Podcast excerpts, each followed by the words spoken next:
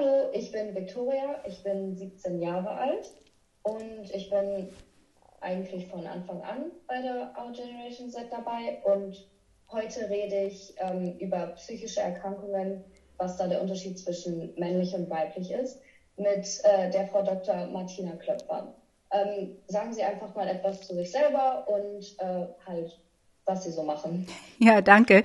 Danke auch für die Einladung zu dem Podcast über ein wichtiges Thema zu sprechen. Mein Name ist Martina Klöpfer. Ich habe das Institut für Gendergesundheit gegründet als Folge des Bundeskongresses für Gendergesundheit. Was machen wir?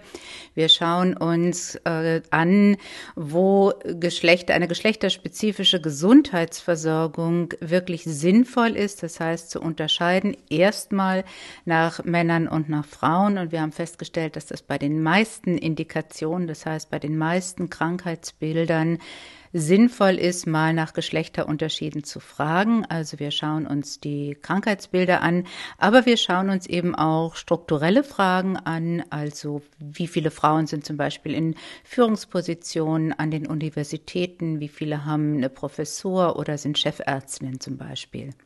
Und dazu machen wir verschiedene Veranstaltungen. Ich gebe auch regelmäßig einen Newsletter heraus, der nennt sich Kongressbrief Gendergesundheit. Und da schauen wir so ein bisschen, was in der Republik und auch weltweit los ist auf dem Gebiet. Okay, dann einmal mit der ersten Frage. Wo ist denn da dieser geschlechterspezifische Unterschied? Äh, können Sie dazu genauer was sagen? Geschlechterspezifische Unterschied bei psychischen Erkrankungen oder? Ja. ja. Also, ähm, das ist eine Erkenntnis, die ist, ja, ich sage mal, relativ jung. Ähm, es gibt im, im, ähm, bei der geschlechterspezifischen Betrachtung, es gibt bestimmte Krankheitsbilder, die ich sage mal, in der allgemeinen Wahrnehmung, also nicht nur, nicht nur in der Bevölkerung, sondern auch bei den, bei den Ärzten selbst als speziell männlich oder als speziell weiblich kategorisiert werden. Und als speziell männlich war es immer der Herzinfarkt. Also nur Männer konnten Herzinfarkt bekommen. Es hat lange gedauert, bis wir erkannt haben, dass das auch Frauen durchaus bekommen können. Und bei den Psycho äh, Psycho, ähm, psychologischen Erkrankungen, bei den psychischen Erkrankungen scheint es gerade umgekehrt zu sein. Also dass eher Frauen psychosomatisiert werden, also wenn die mit äh, durchaus körperlichen Beschwerden zum Arzt kommen, dass da erstmal eine psychische Störung dahinter vermutet wird und Männer eben nicht. So, das ist also bis vor kurzem, inzwischen ändert sich das ein bisschen, aber bis vor kurzem war das durchaus State of the Art, dass also Männer weniger an psychischen Erkrankungen leiden. Also es äh, auch heute noch werden eher Frauen äh, mit einer Depression diagnostiziert als Männer was etwas verwundert, denn die Selbstmordrate ist bei Männern dreimal höher als bei Frauen. Also dass diese Erkenntnisse passen einfach nicht so richtig gut zusammen. In der Vergangenheit haben wir ja verschiedene Fußballstars ähm, da gesehen, dass viele, dass manche Fußballstars Selbstmord begangen haben, weil sie eben dem hohen Druck augenscheinlich nicht standgehalten haben. Das wird teilweise noch analysiert. Es gibt Autobiografien. Also auf jeden Fall hat das auch mit dazu beigetragen, dass eben die, der Blick auf mögliche psychische Störungen bis zur Depression auch bei Männern äh, eine Rolle spielen könnte. So wie beim Herzinfarkt die Symptome bei, an Männern festgemacht worden sind, also der Schmerz im Oberarm, Druck und so weiter, so sind bei ähm, psychischen Erkrankungen die Symptome an eher weiblichen Ausprägungen festgemacht worden, also innerer Rückzug und äh, traurig sein und so weiter. Inzwischen hat man erkannt, dass sich eine Depression bei Männern oder eine schwere psychische Störung bei Männern oder auch bei jungen Männern ganz anders äußern kann, also in einem ähm, viel, ich sag mal, extrovertierterem Verhalten. Also da kann, kann es sein, dass sie aggressiver sind oder dass sich das Suchtverhalten ändert. Also dass das gar nicht so in ein introvertiertes Verhalten mündet, wie häufig bei Frauen, sondern eher ein extrovertiertes äh, äh Verhalten ist. Äh, Gewalt ist manchmal ein Thema. Gerade jetzt in den Corona-Zeiten ähm, spielt das eine Rolle. Die Schwierigkeit bei Männern oder ja, bei jungen Männern oder auch bei älteren Männern eine, eine, Depression oder eine psychische Erkrankung zu diagnostizieren, ist also nicht nur in, den, in der unterschiedlichen Symptomatik, die halt noch nicht so belegt sind in den Leitlinien, das heißt also in den, in den ähm, Richtlinien, an die sich Ärzte bei der Behandlung einer Krankheit halten sollten, sondern auch, dass es kulturell immer noch tief verankert ist, dass Jungs, dass Männer eben keine psychischen Störungen haben. Und es gibt eine Untersuchung vor längerer Zeit schon gemacht, wo man mal einen Fragebogen entworfen hat mit den klassischen, sage ich jetzt mal, mit den klassischen Symptomen einer Depression. Und man hat diesen Fragebogen einmal überschrieben, ich sage jetzt mal mit Peter Müller und einmal mit Petra Müller hat diese Fragebögen in die Hände von Psychologinnen und äh, Psychologen, Psychiatrinnen, Psychiatern gegeben. Die höchste also die höchste Rate, dass eben aufgrund dieser Symptome eine Depression diagnostiziert war, waren, wenn sozusagen der Fragebogen oder beziehungsweise der, der, der Anamnesebogen von Petra Müller zu einer Ärztin gekommen ist und der niedrigste, wenn der Fragebogen Peter Müller äh, auf einen Arzt, also auf einen männlichen Arzt getroffen ist. Also da tun sich dann beide ein bisschen schwer. Der Arzt oder hält es oft nicht für möglich, dass hier eine, dass eine psychische Erkrankung vorliegen kann. Äh, und der, der Betroffene, in dem Falle der Betroffene, häufig eben auch nicht. Das heißt also, die Stigmatisierung für Männer, für Jungs ist einfach nochmal eine größere als bei Frauen. Immer noch, leider. Und Sie meinten ja auch, dass äh, die Symptome sich bei Frauen und bei Männern anders ausprägen. Äh, könnte man dazu sagen, dass man vielleicht die Symptome schwerer zu erkennen sind, zum Beispiel bei Männern oder auch bei Frauen? Weil Sie meinten ja, dass sich bei Frauen das äh, so eher innerlich ausdrückt manchmal und bei Männern eher äußerlich mit Wut oder irgendwie sowas in der Art. Ähm, dann sind die Sachen, die innerlich sind, wahrscheinlich auch ein bisschen schwerer zu erkennen. Ähm, also ich denke mal, dass bei Männern, also das ist, was ich oft äh, gehört habe, Männer versuchen, oder ich sag mal generell, das ist nicht bei allen so. Also das ist jetzt, was ich sage, immer mit, mit, mit, mit Abstrichen natürlich gemeint. Aber bei Männern ist es eben häufig so, dass etwas, also so, ein, so, eine, so eine Depression oder eine psychische, psychische Störung ähm, eher körperlich abgehandelt wird. Ne? Also sie brauchen mal ein bisschen Ruhe und äh, äh, also es wird körperlich abgehandelt. Das heißt also bei Männern wird es schwerer erkannt, weil die Symptome eben andere sind, andere als gemeinhin beschrieben, die also eher ins Introvertierte gehen, in die Traurigkeit gehen, in den Rückzug gehen, während Männer, die, sage ich mal, ähm, sich aggressiver verhalten, anders sanktioniert werden als Frauen, die sich meinethalben aggressiv verhalten. Also das, das ist eben der ganze Kerl, der geht nach außen und so weiter. Also da verdeckt das Verhalten, verdeckt das Verhalten so ein bisschen die Diagnose, also weil einfach gesellschaftlich was anderes erwartet wird. Und äh, ich hatte mal beim zweiten Bundeskongress Gendergesundheit hatten wir tatsächlich als Thema Depression männlich-weiblich. Und wir hatten in unserem ähm, Teilnahmekreis hatten wir Vertreter der ähm, Polizei, des Polizeihauptkommissariats in Frankfurt am Main. Und das hatte mich sehr interessiert, wie die sich, wie die zu uns gefunden haben. Und dann habe ich die angesprochen und die haben gesagt, ja, sie hätten also doch, ähm, würden sich manche Frage stellen mit manchen Beamten, die eben als Polizisten auf der Straße durchaus äh, erstaunlichem Druck ausgeliefert sind, die eben besonders auffällig werden, indem sie exzessiv Sport machen also schon eher gesundheitsschädlich äh, Sport machen. Und die wussten sich einfach keinen anderen Rat und haben gesagt, wir, wir hören uns mal an, was, was hier zu sagen ist, ob das vielleicht eine versteckte Depression ist die man so nicht erkennt. Also es ist eher andersrum. Frauen sind auch eher hm, bereit, über ihre persönlichen Probleme und Befindlichkeiten zu sprechen als, als, als Männer oder auch, wie ich mich habe belehren lassen, kürzlich als jüngere, jüngere Männer also wo das nicht so reflektiert wird. Insofern wird hier die Diagnose nochmal erstellt. Ne? Also bevor ich zum Arzt gehe, muss ich ja merken, mit mir ist irgendwas nicht in Ordnung, ich muss mir Hilfe holen. So, und was nicht eben mit einer Operation oder mit einer schnellen Pille erledigt ist, sondern vielleicht mit einer tiefgreifenden Therapie. Dazu gehört Mut und dazu gehört auch eine Menge Selbstreflexion. Und da das Thema ein bisschen, bisschen äh, ähm, deutlicher machen, das fände ich schon ziemlich wichtig.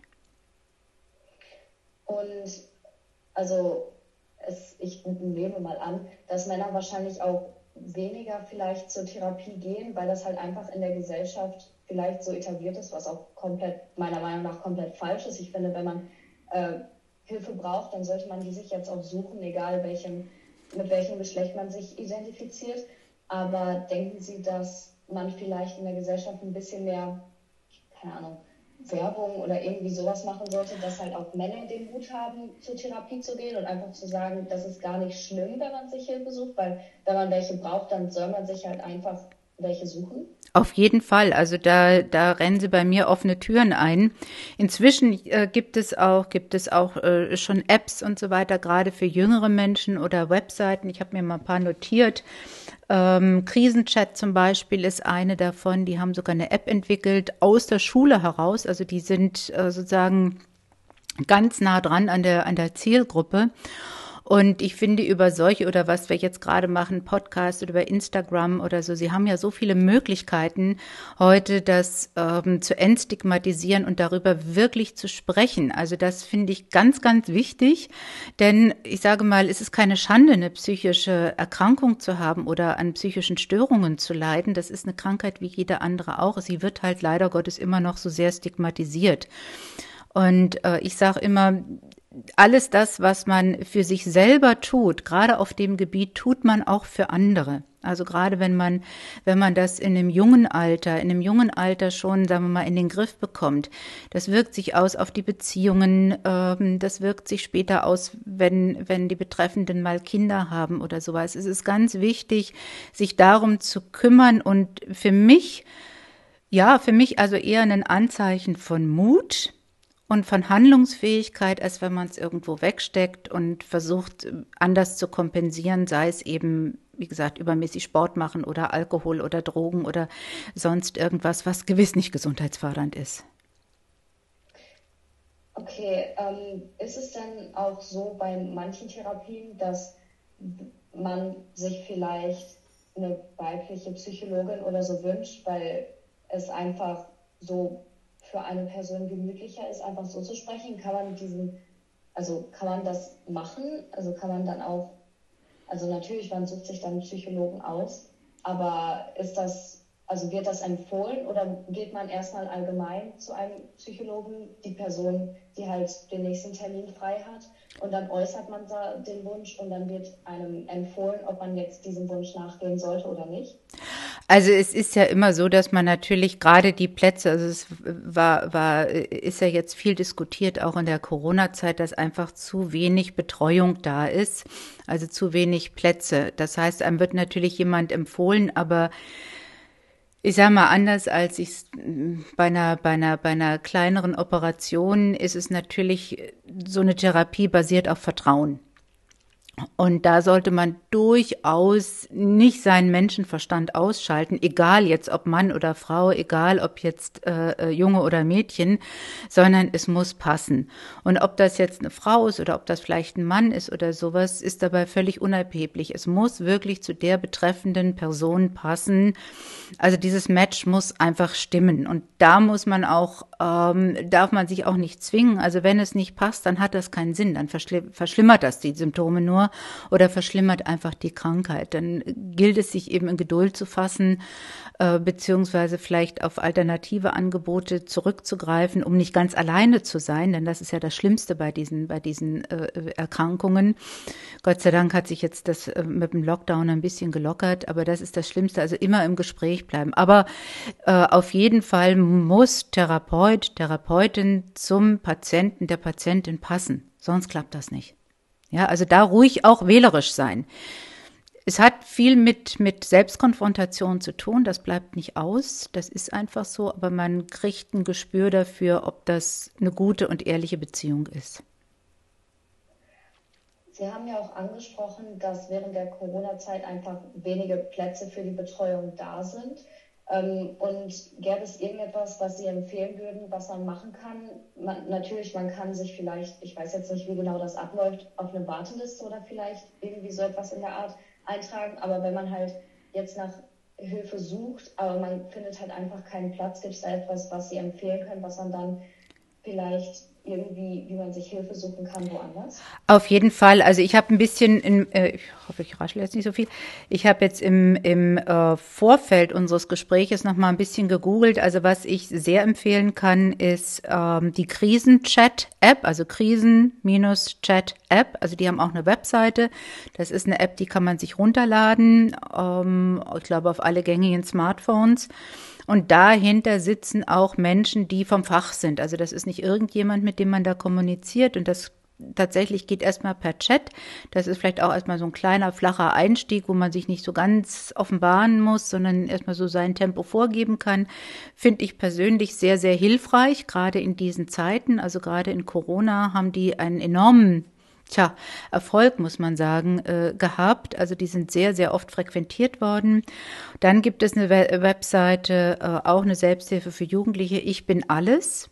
Ähm, also ich habe die ganz schnell gefunden, indem ich Corona und psychische Erkrankungen eingegeben habe. Also ich bin alles die eben auch sachbezogen und sehr gut erläutern, was eigentlich los ist. Also wo man sich erstmal verstanden fühlen kann, wo man sieht, okay, es gibt so eine Webseite, es gibt so eine Apps, es gibt da eine Hilfe, ich bin nicht alleine.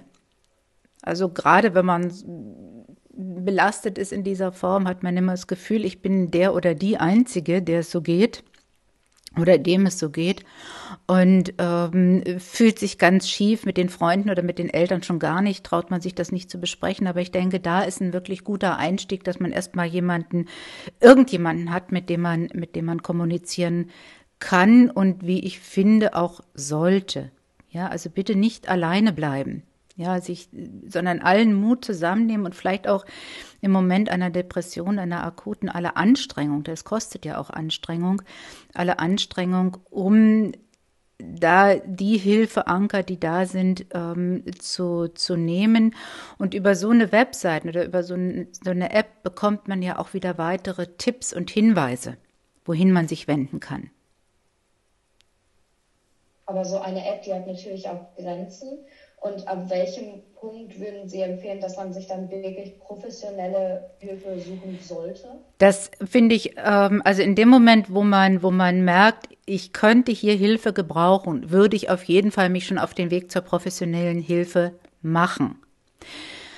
Bis es soweit ist, das hatten wir gerade angesprochen, kann einige Zeit vergehen. Einfach weil die Plätze nicht da sind. Also jetzt im Zuge von, von Corona, ich bin jetzt aber auch nicht mehr genau informiert, wie es geht, äh, sind ja auch zunehmend Videosprechstunden möglich geworden im psychotherapeutischen Bereich, was auch gut frequentiert ist. Ähm, also bis es soweit ist, ähm, kann man sich dann über eben überbrücken mit mit mit mit Apps oder über äh, erstmal vielleicht auch über die Webseiten gehen. Wo kriege ich überhaupt Hilfe her? Wie muss ich es angehen? Also die helfen einem dabei, dass man nicht so alleine ist. Und vielleicht auch, also jetzt vertieft habe ich mir die Angebote noch nicht angeschaut. Vielleicht gibt es da auch eben die Möglichkeit, einfach mal sein Kummer loszuwerden oder oder oder jemanden anzuschreiben. Also um in Kontakt zu bleiben. Aber ein Ersatz für irgendeine Therapie ist das nie und nimmer. Also das sagen die auch. Ne? Das ist kein, kein Ersatz. Es ist erstmal ein erster Einstieg, eine flache Hilfe, wenn man halt nicht mit dem Hausarzt, der Hausärztin oder der Familie darüber sprechen möchte. Wenn man jetzt ein bisschen spezifischer auf die Therapie eingeht, gibt es, wenn die, wenn einem Patienten Medikamente verschrieben werden, gibt es da bestimmte Unterschiede zwischen Frauen und Männern, dass vielleicht ein Medikament besser bei Frauen anschlägt oder besser bei Männern anschlägt oder halt einfach die Wirkung, warum auch immer, bei einem Geschlecht besonders ausgeprägter ist als bei dem anderen? Da gibt es, ähm, ich habe nochmal in den Leitlinien nachgeschaut, also in den, ähm, in den ja, Leitlinien, an die sich Ärzte und Ärztinnen in der Regel halten sollten bei der Therapie, da wird das diskutiert. Frauen, ganz und gar, wenn sie, äh, Frauen haben einen Zyklus, sie haben Hormonschwankungen. Bei Frauen werden bestimmte Wirkstoffe, die in den Medikamenten eben wirken, auch anders abgebaut, anders verwertet. Das hängt mit den Enzymen in der Leber zusammen, das hängt mit den Hormonen zusammen, das hängt mit dem Körpergewicht zusammen, mit der Fettverteilung, Muskelmasse und so weiter. Also das hat mit der ganzen Physiologie zu tun. Und da gibt es Wirkstoffe, die werden von Frauen, ich sage mal, schlechter abgebaut oder nicht so gut vertragen und die sprechen auf andere Medikamente besser an. Also das, da muss man ein Auge drauf haben, während bei Männern dann eben was anderes besser wirkt. Also da kann man, muss man ein bisschen aufpassen. Manchmal reicht eine niedrigere Dosierung, manchmal reicht, also muss es aber auch wirklich ein anderer Wirkstoff sein. Also was es jetzt im Einzelnen ist, kann ich Ihnen nicht verraten. Das würde vielleicht auch hier in dem Zuge zu sehr ins Detail gehen, aber es gibt auf jeden Fall Unterschiede, ja. Und wenn es bei den Medikamenten Unterschieden gibt, beeinflusst dann vielleicht das Geschlecht auch die Diagnose? Oder kann es sein, dass bei Männern verschiedene Symptome auftreten, die dann zu einer bestimmten Diagnose führen würden und bei Frauen ähnliche Symptome auftreten? Natürlich, es gibt, also jedes Problem ist individuell, man kann das ja nicht generalisieren, aber ob allgemein das Geschlecht vielleicht eine Diagnose beeinflussen könnte? Auf jeden Fall. Also ich hatte es ja eingangs schon mal ähm, versucht zu skizzieren. Ähm, natürlich werden bestimmte Symptome bei einem Mann anders wahrgenommen als bei einer Frau. Ähm, also wenn jetzt Männer zum Beispiel kommen, die nicht mit den klassischen oder tradierten, sage ich mal, ähm, Symptomen vorstellig werden, sondern die eben zu besonders aggressiven Verhalten neigen oder die besonders suchtgefährdet sind, egal jetzt welche Sucht, das muss auch nicht Alkohol oder Drogen sein. Wir hatten es ja vorhin mal bei äh, sportliche Betätigung oder, oder Workaholics oder sowas und die dann, sagen wir mal, mit einem gewissen, ich sage es mal in Anführungszeichen, Erschöpfungssyndrom beim Arzt aufschlagen, dann nennt man das schnell mal Burnout. So, und, ähm, und dann läuft man oftmals Gefahr, dass man zu leicht über diese Symptome hinweggeht, die auf einen ernsteren, auf ein ernsteres Problem hinweisen. So, Burnout, ähm, dann, dann, dann äh, wird Ruhe verschrieben oder so. Ach, es ist, ist, ist nicht so schlimm, ein bisschen überlastet und so weiter, ein bisschen was mit dem Herzen und gut ist. Aber das Eigentliche wird eben übersehen. Das ist eine große Gefahr. Und die Gefahr zumindest hat das mal eine Untersuchung gezeigt, diese Gefahr kann sich vergrößern, wenn jetzt männlicher Patient und männlicher Arzt aufeinandertreffen, die eben beide gesellschaftlich vielleicht unbewusst natürlich noch so konditioniert sind, ich sage es jetzt mal ganz platt, dass eben ein ganzer Kerl keine Depression hat. So, um das mal so kurz zu formulieren. Ne, und dann, dann passiert es eben bei einer Frau. Bei Frauen ist es manchmal ganz anders. Die kommen tatsächlich mit, mit, mit äh, physischen Beschwerden. Ich hatte eingangs mal den Herzinfarkt er erwähnt oder Herzrhythmusstörung oder sonst irgendwas, also was wirklich physisch ist. Und da wird, können Frauen häufig Gefahr laufen, ähm, dass sie, dass das eher psychosomatisch ausgedeutet wird, was aber einen ganz knallharten äh, physischen, äh, körperlichen Hintergrund hat. Also so, das ist, das ist, das ist, das kann so der Unterschied sein. Also beim Herzinfarkt kann es eben sein, dass Frauen eher schwindlig wird oder, oder, oder, oder übel wird und die schildern das, wenn sie in die Notaufnahme kommen und sagen, ach naja, überlastet, äh, äh, legen sich mal in Ruhe auf die Couch. Dabei ist das, ist das ein, ist das ein echter Herzinfarkt, der sich nur eben anders äußern kann. Okay, also ich bin ganz ehrlich, wir gehen langsam die Fragen aus. Ähm, gibt es noch etwas, was Sie im Allgemeinen loswerden möchten? zu dem Thema vielleicht oder irgendetwas in der Art? Also ich finde es wichtig, dass eben ähm, in der Ärzteschaft, und zwar, ich meine, sagen wir, die, die, die, die Fachärzte, Psychiater, Psychiaterinnen, Psychologen, Psychologinnen werden das wahrscheinlich in der Ausbildung ganz gut mitbekommen. Aber oftmals äh, schlagen Patienten, Patientinnen ja auch erstmal bei den Hausärztinnen auf und dass da vielleicht äh, in der Ausbildung, in der Weiterbildung das weiter gelehrt wird, transportiert wird, dass eben auch hinter manchen Symptomen, die jetzt nicht landläufig auf eine Depression hindeuten, ähm, dass eben man, hinter manchen Symptomen sich eben durchaus eine, eine, eine psychische Erkrankung, wenn nicht gar eine Depression verbergen kann. Einfach, dass man diese Awareness hat. Thema Stigmatisierung hatten wir, also dass eben das durchaus, dass das durchaus eben gerade in den sozialen Medien, ich meine, Sie sind ja, Sie sind ja gerade im Grunde an zentraler Stelle, ähm, diskutiert wird. Ähm, jetzt ist ja gerade zum Beispiel eben auch Cannabis in der Diskussion, also die Freigabe von Cannabis. Und äh, äh, Untersuchungen haben gezeigt, auch Cannabis gehört nicht zu den Vitaminen genauso wenig wie Alkohol und kann eben zum Beispiel gerade, wenn, wenn sehr junge Menschen das schon, schon nehmen, kann eben durchaus äh, zu, zu, zu psychischen Erkrankungen, also psychische Erkrankungen durchaus befördern. Also, dass das eben offen äh, thematisiert wird, dass eben psychische Erkrankungen handfeste Erkrankungen sind und mit Stigmatisierung oder mit einem Verfehlen der äh, Betroffenen nichts zu tun hat. Also wenn das gerade in der jüngeren Generation vielleicht mal so ein bisschen aufgebrochen wird, das würde mich sehr freuen. Dann Dankeschön erstmal, dass Sie sich die Zeit genommen haben, äh, die Fragen zu beantworten.